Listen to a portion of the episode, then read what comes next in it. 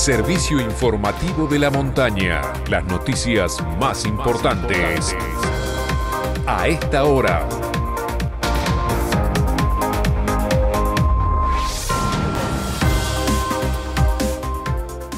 Hora 9 en la República Argentina. Temperatura en San Martín de los Andes 8 grados 4 décimas. Humedad 57%. Cielo nublado. Juan Cabrera dijo que las dosis aplicadas en San Martín cubren la variante Delta.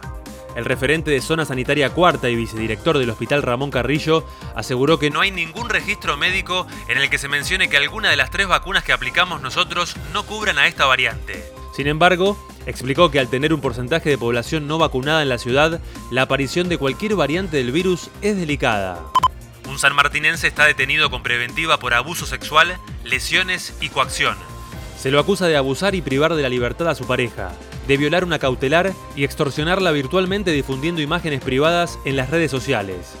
Para proteger la integridad de la víctima y evitar que entorpezca la investigación, le impusieron prisión preventiva hasta que llegue el juicio dentro de cuatro meses. Trágica explosión en Aguada San Roque.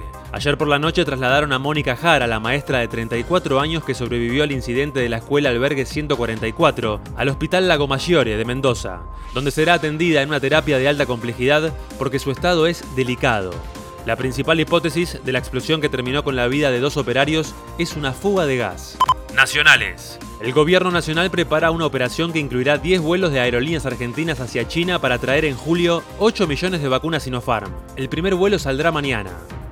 La provincia de Tierra del Fuego aprobó una legislación pionera en el mundo que prohíbe por ley la cría de salmones en jurisdicción provincial y especialmente en aguas del canal Beagle. Con el objetivo de proteger el medio ambiente marítimo.